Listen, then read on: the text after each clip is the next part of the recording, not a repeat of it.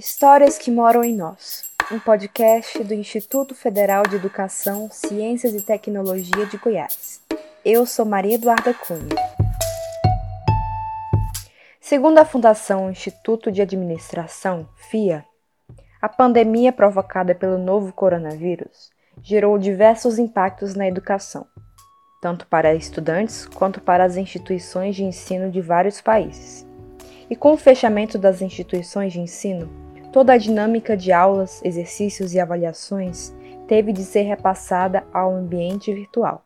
No Brasil, professores e alunos têm enfrentado transformações desde março, quando foi decretado o início do período de quarentena em algumas cidades.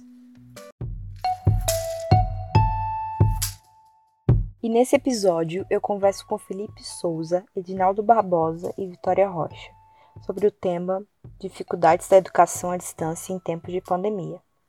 Felipe Souza, 27 anos, é graduado em Ciências Biológicas pela Universidade Estadual de Goiás, graduado em Pedagogia pelo Instituto de Educação e Ensino Superior de Samambaia, pós-graduado em Docente do Ensino Superior pela Universidade Estadual de Goiás. Atua na área da educação desde 2015, tendo lecionado na rede privada. Hoje é professor na rede estadual e coordenador pedagógico. Edinaldo Barbosa. Possui bacharelado e licenciatura em História pela PUC Goiás. É especialista em História Cultural e Formação de Professores, tendo atuado na rede privada. Atualmente, é coordenador do projeto Pré-Uni, na trilha da Universidade no Centro de Juventude Cajueiro. E Vitória Rocha. Tem 15 anos, moradora da cidade de Goiânia, estudante do nono ano na Escola Estadual Jardim Novo Mundo. Seja bem-vinda e bem-vindos. Gostaria de agradecer o convite e gostaria muito de contribuir com todos que vão é, escutar esse podcast e agradeço muito em meu nome e em nome da escola. Obrigado.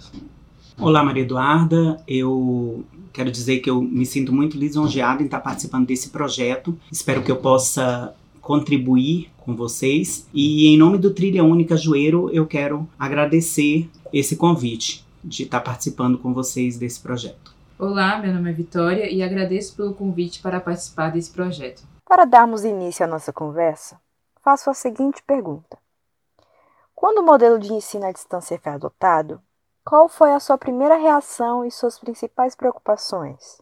A, a minha primeira reação foi preocupação de pensar como que nós professores, é, primeiro falando como coordenador da escola, em saber como que os alunos e os professores iriam aceitar.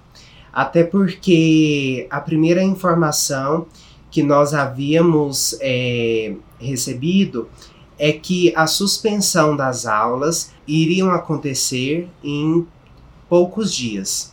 Então, a suspensão das aulas aconteceu dia 18 de março e elas iriam acontecer em 15 dias. E só depois é, nós ficamos sabendo que essas aulas não iriam voltar por mais dias. E as nossas principais preocupações é em atender todos os alunos, em levar a educação, assim como a, a escola atende. A educação na escola é, é o papel principal. É lógico que a escola está ali não somente para levar o ensino. Hoje a escola leva muito mais do que o ensino, mas Ainda assim, o papel principal da escola é levar para esses alunos uma educação de qualidade. Então, essa seria a nossa principal preocupação.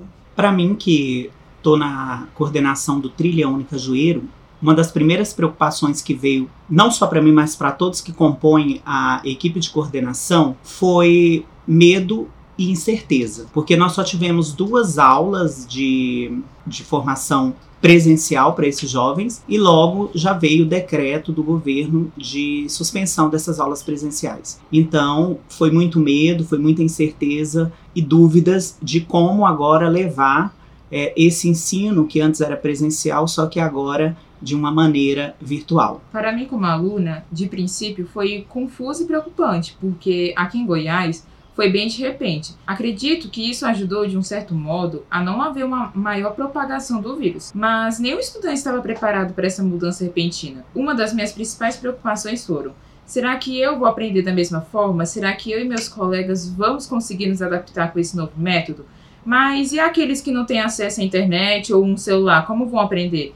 Entre outras dúvidas que foram surgindo. E para vocês, professores?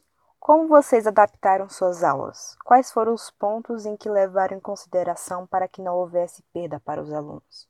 Essa adaptação, ela foi surgindo com o tempo a partir do momento em que os alunos foram é, buscando as atividades, foram tendo acesso às atividades, essas adaptações foram sendo feitas. Então, para explicar melhor, assim que começou a pandemia, a escola ela já adota o sistema de grupo de WhatsApp para melhorar a comunicação entre a escola e os pais e os responsáveis. Então, quando começou a, a, suspensão das aulas presenciais, nós da escola já tínhamos esse grupo. Então, o que nós fizemos foi acompanhar esses grupos e fazer com que os alunos tivessem né, um esforço maior e acompanhar da seguinte forma: o aluno está recebendo as atividades, ele está conseguindo ter acesso porque às vezes o responsável está no grupo, mas o responsável ele não está acompanhando, ele não passa a atividade para o filho, o filho não mora com o responsável, ele matriculou na escola. Os pontos que nós levamos em consideração para que nós não, não perdêssemos alunos foi justamente manter a qualidade da nossa escola, pois a nossa escola é bem vista na nossa região e, e a gente não queria perder essa qualidade. No projeto Trilha Uni, como nós temos o público-alvo, que são jovens negros, pobres, da periferia, que não têm acesso a um ensino de preparação para o Enem, então nossa primeira é, ação foi tentar fazer um diagnóstico com esses jovens que compõem o nosso projeto, para que a gente pudesse então saber qual era a realidade desses jovens em relação ao acesso à internet e aos meios de comunicação. Só para depois a gente começar a pensar em qual metodologia a gente é, iria trabalhar com esses jovens e quais as ferramentas nós iríamos usar. Então foi uma preocupação muito grande né? E nosso prime nossa primeira ação foi fazer um, um questionário virtual e enviado para esses jovens via WhatsApp. Só depois que nós recolhemos então esse questionário, né, a resposta desses jovens é que nós começamos então a pensar qual metodologia nós iríamos utilizar e quais as ferramentas iríamos utilizar para que a gente pudesse então começar o nosso trabalho agora de maneira virtual. Vitória, e você enquanto aluna? Como foi a adaptação a esse novo método de ensino? No começo, estava com um pouco de dificuldade com as atividades, pois estava se acumulando. Nós estávamos recebendo atividades todos os dias de todas as matérias. Mas com o tempo eu fui me adaptando e agora tem uma melhor organização. Nós estamos recebendo atividade de 15 em 15 dias e tem uma melhor adaptação agora. Como vocês têm lidado com a nova relação virtual professor-aluno? Vocês acreditam que se aproximaram ou se afastaram? Essa relação professor-aluno, nesse momento, infelizmente, ela não tem sido positiva. Eu acredito que não seja por querer, não pelo professor e nem pelo aluno. Eu acho que devido às dificuldades encontradas pelo caminho. Muitos professores querem receber, querem manter essa interação com o aluno, Porém, o aluno, ele não tem como manter essa relação com o professor, pois essa relação ela vem, né, dos recursos tecnológicos e a maioria dos alunos, eles não têm acesso a esses recursos tecnológicos. E aí, inclusive essa semana, em uma aula online com esses alunos, eu cheguei até questionar os alunos qual era o motivo de, de não ter né, essa relação entre professor e aluno. E aí uma aluna até relatou que às vezes o aluno que tem acesso a algumas, alguns recursos tecnológicos é, se trava pensando que será que está na hora de eu mandar mensagem para o professor? Será que eu devo mandar? Será que o professor não vai achar ruim? Será que eu não estou fazendo uma pergunta errada, equivocada? E, e aí o aluno acaba se travando diante a, a todo este momento que nós estamos vivendo. É, e eu acredito sim que o, o, professor e o aluno tenham se afastado diante este momento atual que nós estamos passando. Eu concordo com o meu colega Felipe no sentido que ele diz que essa nova realidade ela afastou professor e aluno. Afastou porque nós sabemos que a relação entre professor e aluno em sala de aula, isso é muito importante. E o virtual separa isso, né? E essa separação, ela tem aí, agravado muito no processo de ensino e aprendizagem, porque a nossa realidade do trilha são jovens que estão se preparando para o, o, Enem e esses jovens eles precisam de ter uma maior interação com o seu professor. Nós estamos diante de uma realidade em que os meios de comunicação, as ferramentas, né, acabam sendo como um, um muro ali entre o professor e o aluno, né? Então, para mim, eu penso que realmente essa nova realidade que nós estamos vivendo, é, onde o virtual substituindo o presencial, isso realmente é uma coisa nova e é uma coisa que tem distanciado, sim, é, as pessoas em si, não só o professor-aluno, mas as pessoas em si. Eu acredito que não há a mesma interação. Às vezes, nós alunos não mandamos mensagens porque temos receio de estar atrapalhando. Surgem então aquelas dúvidas: será que ele está ocupado agora? Será que está muito cedo ou muito tarde para mandar uma mensagem? Os professores, eles tentam ao máximo responder todos, mas são muitos alunos com dúvidas e ritmo de aprendizagem diferente. Já nas aulas presenciais, os professores estão a todo momento disponíveis para tirar suas dúvidas. Há um melhor contato. Acredito que quando estamos juntos, construímos um melhor conhecimento. Então, houve sim um afastamento entre professores e alunos. E daqui para frente? Vocês acreditam que as videoaulas e as aulas por webconferência irão mudar a forma como o ensino é encarado? Elas serão incorporadas aos projetos pedagógicos de escolas e faculdades? Eu acredito sim que isso que nós estamos passando é, mudou a visão da educação. Na verdade, nós percebemos que a educação ela vai além do, do que é passado em sala de aula vai além do, do que o aluno é em sala de aula. Pois o aluno ele não é somente o que ele vive dentro da escola, ele é também o que ele é em casa. Se em casa ele tem alguma necessidade, ele não vai ter um bom rendimento na educação.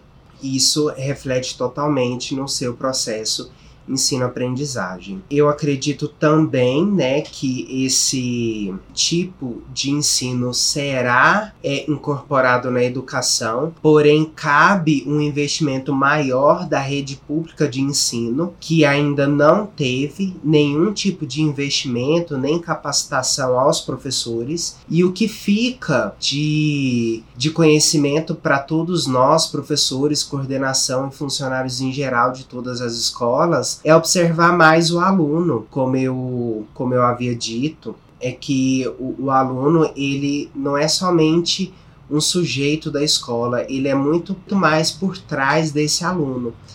Tem todo um histórico familiar, social e ele precisa ser notado.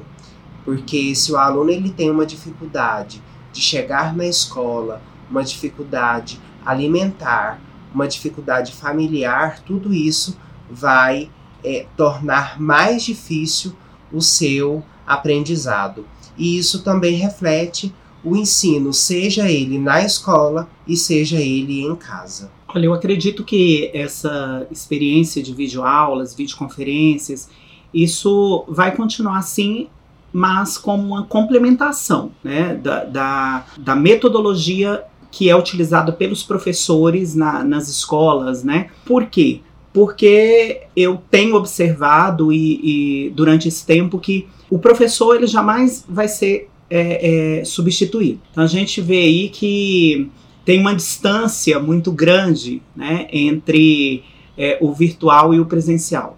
Sabemos disso, né? Ao mesmo tempo que o virtual nos coloca tão próximo, mas ao mesmo tempo ele nos distancia. Eu penso que isso vai ser mais uma metodologia que o professor vai utilizar para enriquecer ainda mais as suas aulas. Mas não penso que isso seria 100% utilizado nas aulas, porque é, a gente percebe que, que as relações não são mais aquelas relações que nós tínhamos enquanto as aulas eram presenciais. Nós temos agora uma relação um pouco fria, né, entre professor e aluno, né, porque é, é cada um em um espaço diferente tentando passar uma mesma ideia. Mas eu penso que podemos utilizar sim, mas apenas como uma complementação.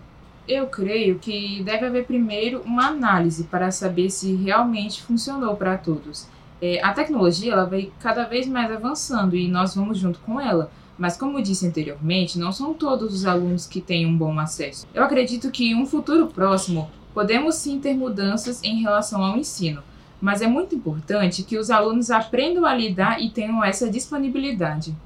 Aos nossos convidados, muito obrigada por aceitarem o nosso convite e por participarem desse projeto.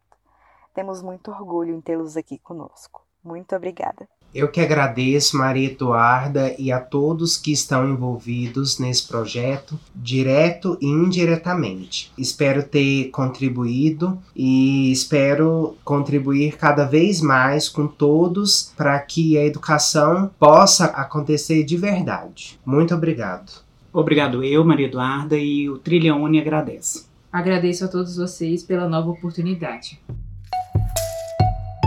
Esse podcast é uma idealização de Alain Batista, Cirão Andrade, Daniel Lourenço e Irene Santos para o programa Inspirarte do Instituto Federal de Educação, Ciência e Tecnologia de Goiás. Eu fico por aqui e até o próximo episódio. Acompanhe o IFG nas redes sociais facebook.com/ifg.oficial arroba IFG oficial no Instagram e no Twitter. A produção musical é de Natanael Ribeiro e este episódio também usa áudios da biblioteca e YouTube.